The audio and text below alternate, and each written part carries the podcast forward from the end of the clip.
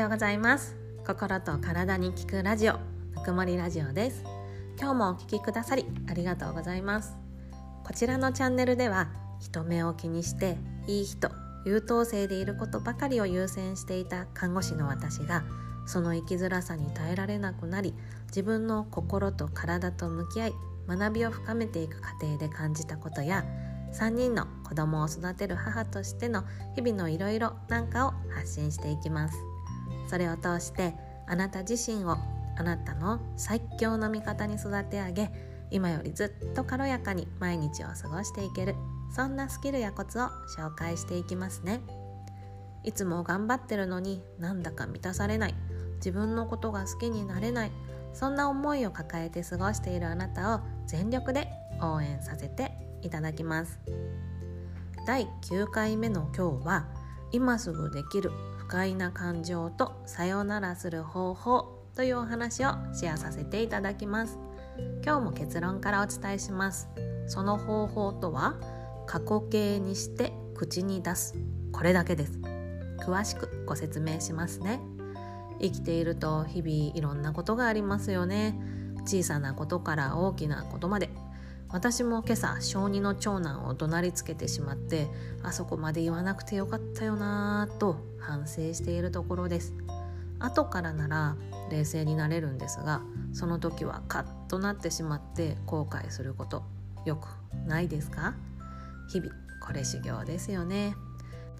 まあ正直長男を怒鳴ってしまうことは日常茶飯事なので実はそこまで引きずってはないんですがどうしてもモヤモヤを引きずってしまうことってありますよね。ふと思い出して悲しくなったり腹が立ったりぐるぐるぐるぐる頭の中がその考えに支配されて苦しいという経験あなたもあるのではないでしょうか。そんな時にその感情とさよならするとっておきの方法があります。それが過去形にして口に出す。これだけです。具体的にどういうことかというとモヤモヤした気持ち不快な気持ちが湧き上がってきたら私は今嫌な気分を感じたとまずは口に出してみましょう。まず自分がどんな気持ちでいるのかを知り認めることが大切です。そしてそれを過去形の言葉で口にすることも大事なポイントです。過去形にすることでその気持ちはもう終わったことなんだよということを脳にインプットしちゃいます。そしてもしできればその嫌な気持ちの原因まで口に出してみましょう。私は息子が忘れ物ばかりしていることを恥ずかしいと感じた。こんな感じです。これ今朝の私です。そうするとまた新たな気づきが出てきます。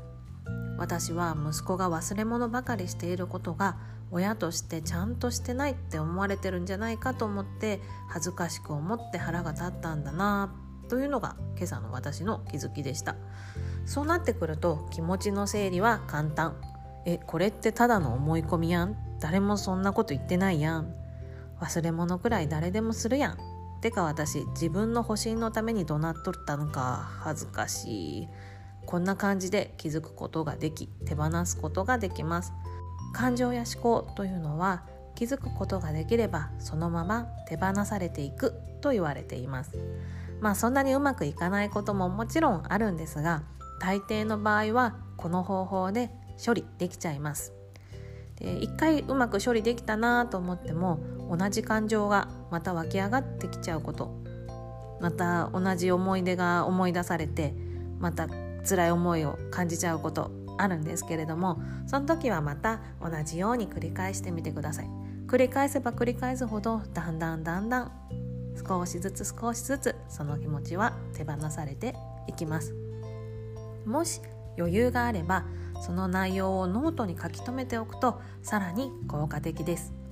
自分が不快な感情に陥りやすい傾向が見えてきて思考の癖の書き換えがさらに上手になっていきますよ。それを繰り返しているとあなたらしい人生を軽やかに進んでいくスキルがどんどん高まっていきます。是非今日から嫌な気分になった時は今私は嫌な気分を感じた。これから始めてみましょう。ということで本日は今すぐできる不快な感情とさようならする方法というお話をシェアさせていただきました。ではでは今日もいい日にしましょうね。またね。